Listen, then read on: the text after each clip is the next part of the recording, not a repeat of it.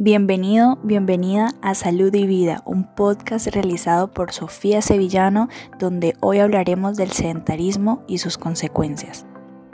Para ponerlos en contexto de qué es el sedentarismo, básicamente es un estilo de vida donde se realiza poca actividad física y predominan más que todo actividades como mirar el televisor, trabajar frente a un computador todo el día o incluso leer.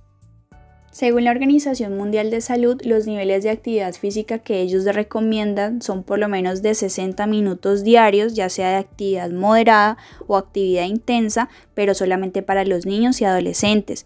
Por otra parte están las personas mayores a 18 años, que estas le recomiendan 150 minutos de actividad moderada.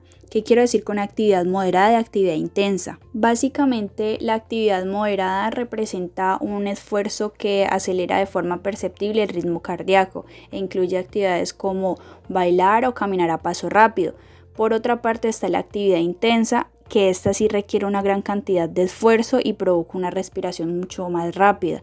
Ejemplos como estos podrían ser practicar algún deporte, ir al gimnasio o hacer algún tipo de aeróbicos. La verdad, esto es algo preocupante porque si las personas no practican ese tipo de actividades físicas que recomienda la OMS, esto puede duplicar el riesgo de sufrir enfermedades ya sean cardiovasculares o diabetes tipo 2 y en el caso de las mujeres se ven más afectadas por los efectos de la menopausia. No, y además de esto el sedentarismo causa otros padecimientos como el sobrepeso y la obesidad y durante la pandemia han aumentado tanto los casos por sedentarismo por el mismo encierro de no poder salir a la calle para no exponernos al virus. Y esto ha generado tanta ansiedad en las personas que los ha llevado a comer en exceso y al no practicar ningún tipo de actividad física se han visto afectadas.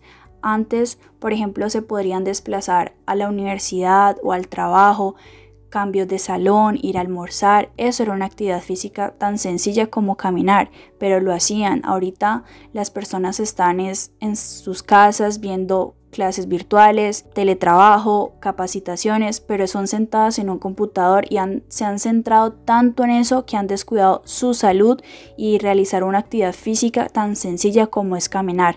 Gracias a Dios, poco a poco hemos ido saliendo de esta y con todos los protocolos de bioseguridad podemos ir retomando nuestras actividades físicas. Y ojo, el sedentarismo es uno de los principales factores de riesgo de muerte prematura a nivel mundial pero esta es una causa de muerte evitable. Sus peligros se pueden prevenir con cambios de estilo de vida.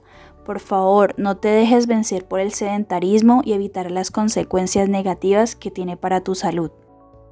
Muchas gracias por escucharme. Este podcast fue realizado por Sofía Sevillano desde la ciudad de Cali para la materia Expresión Sonora docente Jenny Viviana Cruz, Unicatólica 2020.